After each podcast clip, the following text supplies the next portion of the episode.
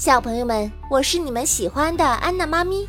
接下来，我们一起来听《恐龙宝贝之火龙石》，快来和龙翔队长一起守护恐龙世界吧！第二十集：狼外婆故事的启发。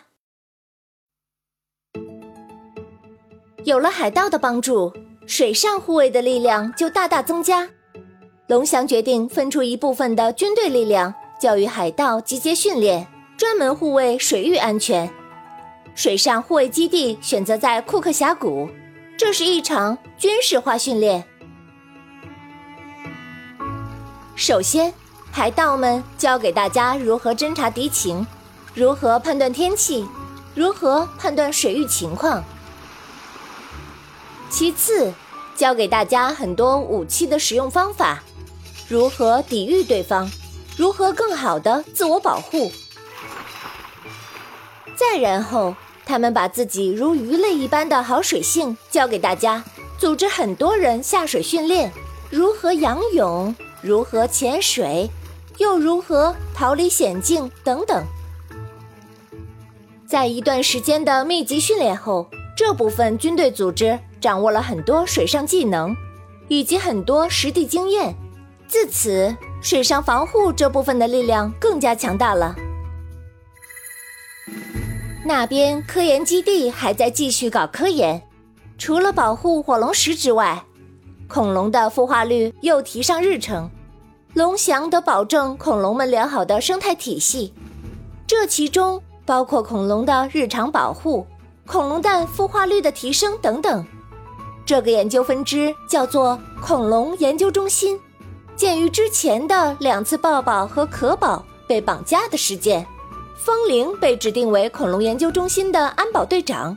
这对爱恐龙如命的风铃来说，简直是幸福至极。抱宝、可宝、蛋宝和飞天宝都开心地直呼他为队长。风铃也比之前更加细致、谨慎和敬业了。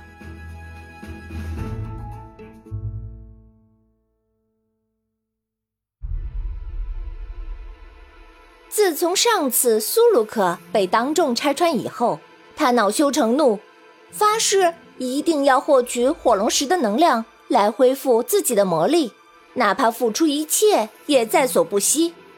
可是他面对的力量比之前更加强大了，龙翔等人也比之前更加警惕苏鲁克，但这些都不能够阻止苏鲁克，他疯了一样计划着下一次的行动。如何突破重重警戒，靠近火龙石呢？这是个难题。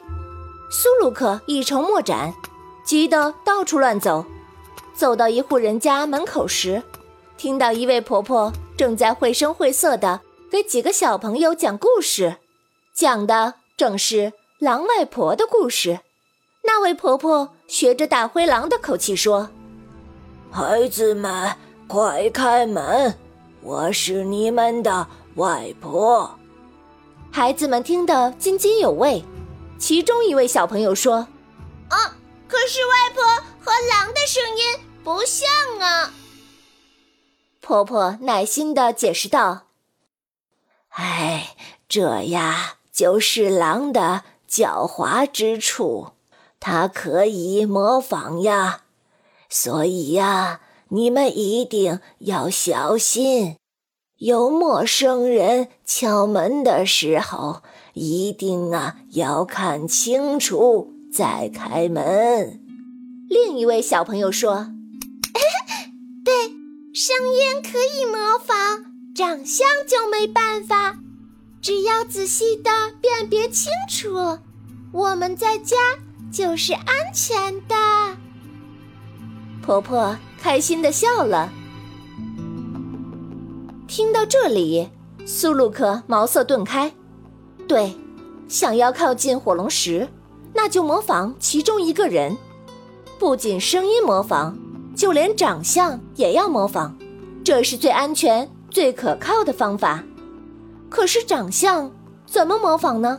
曾听说有人会易容术，于是苏鲁克就踏上了寻找易容术的路途。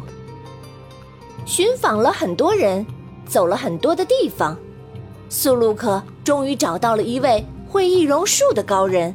苏鲁克开心坏了，他花了很多的酬劳带回了这个人。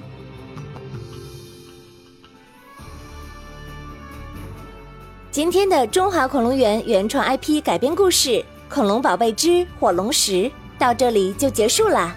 想要揭秘神奇的侏罗纪世界，就来常州中华恐龙园吧。